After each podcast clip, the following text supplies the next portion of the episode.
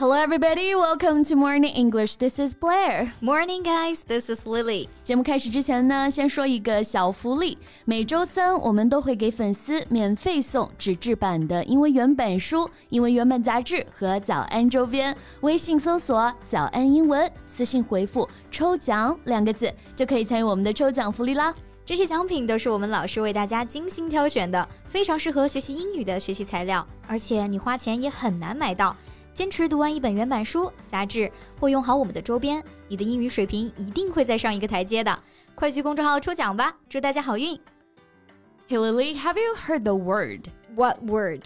the, the word about the word. uh, I'm not following you. Well, we're English teachers, right? Yeah. So we should know all about the different expressions that we use the word word. Ah, uh, get it. 你这一连串的 word 差点给我整懵了，所以我们今天是要聊跟单词 word 相关的表达，是吧？Yeah. I see what you mean now. Yeah, so we could do a whole podcast on this. Word up. 嗯，这就已经开始了啊。That's perfect. Let's get started. 今天的所有内容都整理成了文字版的笔记，欢迎大家到微信搜索“早安英文”，私信回复“加油”两个字来领取我们的文字版笔记。嗯，先来说说刚刚 Lily 讲到的这个 word up，听着有点像上单词，哎，这个含义啊。no, word up is an informal expression that means I understand or I agree。嗯，就相当于我们说的我同意或者说没错。Right. It can also be used to show support or encouragement, similar to saying you got this or good luck. 呀，不过这个表达呢，只适用于口语当中，而且是不怎么正式的场合。嗯，没错。 Now let's talk about some expressions that are about keeping your promises. Yeah, that's right. Starting with "You have my word." You have my word，意思很简单啊，就是我保证，我承诺。Word 在这里是不可数名词啊，表示承诺的意思。Right. So you have my word means that you are making a promise to someone and assuring them that you will keep it.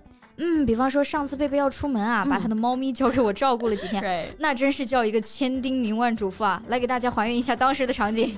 Lily, I'm leaving my cat, which is my life with you.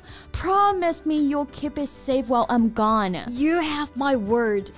It's a way of saying, yeah, trust me, I won't let you down. And if you really want to emphasize that you're serious, you can say, I give you my word. It's like saying, I'm putting my honor on the line for this. 这句 话中的 word 也同样指的是保证、承诺啊，嗯、所以 I give you my word 意思就是我向你保证，我向你承诺。Right. For example，我向你保证这种事儿啊不会再发生了。I give you my word that this won't happen again. Another example, I give you my word that I will keep our secret.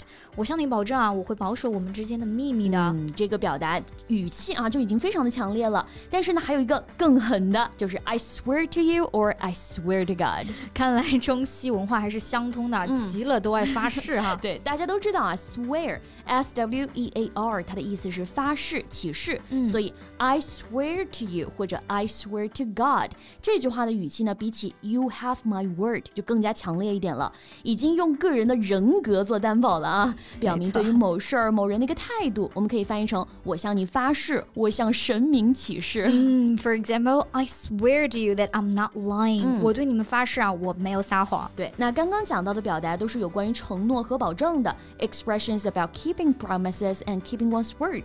And if you keep your word consistently, people might start to see you as a man of your word or a woman of your word. So Lily is a woman of her word. 我们 Lily 就很靠谱啊。那次答应帮我照顾猫咪呢，她就照顾的乐不思蜀了。Thank you。别的不敢说啊，靠谱我还是挺靠谱的。那刚刚贝贝就用到了这个短语啊，a man of his word。 A woman of her word，它的意思啊，就是一个言之有信、说话算数的人，形容人诚实可靠啊，值得信赖，答应的事情就一定能办得到。Yeah, that's someone who is known for keeping their promises and being reliable. For example, Terry is very reliable. You can always trust something will get done well when he says he'll do it. He's a man of his word. Unlike our neighbor, our neighbor said he was a man of his word, but we realized he wasn't. He told us he would return the things he had borrowed from us, but he still hasn't. 对，就是邻居号称自己说是说话算数啊，但我们意识到他并不是一个这样的人，嗯因为他说会把借走的东西还给我们，但是到现在都没还，so he had to eat his words. Yes, because if you make a promise and then break it, you might have to eat your words, which means admitting that you were wrong and taking back what you said. 对，从字面意思上看，eat one's words，意思是把某人的话吃下去，这有点像我们中文当中说的食言，对不对？对这个表达真正的意思就是收回之前说过的话，承认自己说错了话。嗯，其实很好理解的。在我们意识到自己说错话的时候啊，我们可能会想找个地缝钻进去，嗯也可能想把说过的话吞回去啊，就是这种感觉。 Right. For example, you think I can't get good grades, but I'll make you eat your words when we get our report cards. 嗯，就是说你觉得我考不到好成绩是吧？等拿到成绩单啊，我会让你承认自己说错了话。对不知道为什么，感觉这句话就是非常的热血。 Right. Next time when someone looks down on you, use this expression to fight back. 不过咱们还是要用实际行动来让对方心服口服啊，不然就成口嗨了。嗯，那像这种和对方争执的情况呢，我们也可以用一个短语来表示，就是 have words with someone。 Right, if you have a disagreement with someone, you might need to have words with them，也就是跟某人吵架起争执的意思。 Right. For example, John's having words with Danny over the phone bills he's been racking up. 就说 John 和 Danny 他们因为欠了一堆电话费，哎，在吵架。不过大家要注意啊，当这个短语中的 words 变成单数，也就是 have a word with someone 的时候啊，这个短语的意思是有话要跟某人说。It means having a serious conversation with someone to clear the air and resolve any issues。一定要注意区别啊。 Right. For example, after we had words with someone, we may finally be able to calm down and think reasonably. This is when we need to have a word with that person again in a calm and peaceful way. 嗯，比方说同事和女朋友吵架了，在冷战，你就可以劝她说，Have a word with her and see what she thinks，和她谈一谈，看她是怎么想的嘛。 Right. Okay, we finally came to the last expression for today, which is word of mouth. This expression refers to when people spread information or recommendations about something simply by talking to each other. 嗯，这个表达直译过来就是嘴里说出的话，指人与人之间传播信息的时候的口头传输方式啊，和文字传播呢是一组对立的概念。嗯，这个短语经常搭配介词 by 来使用。 By word of mouth，意思是消息是通过口头转述的方式传播开来的。嗯，这个短语加上连字符啊，就变成一个形容词了，word of mouth，表示口碑的、口口相传的，嗯比较多的用于谈论广告啊、宣传和营销的商业语境中。 Right, like the power of word of mouth advertising. If someone tells you that a restaurant has amazing food, you're more likely to check it out. 也就是我们现在常说的啊，口碑效应。 Definitely.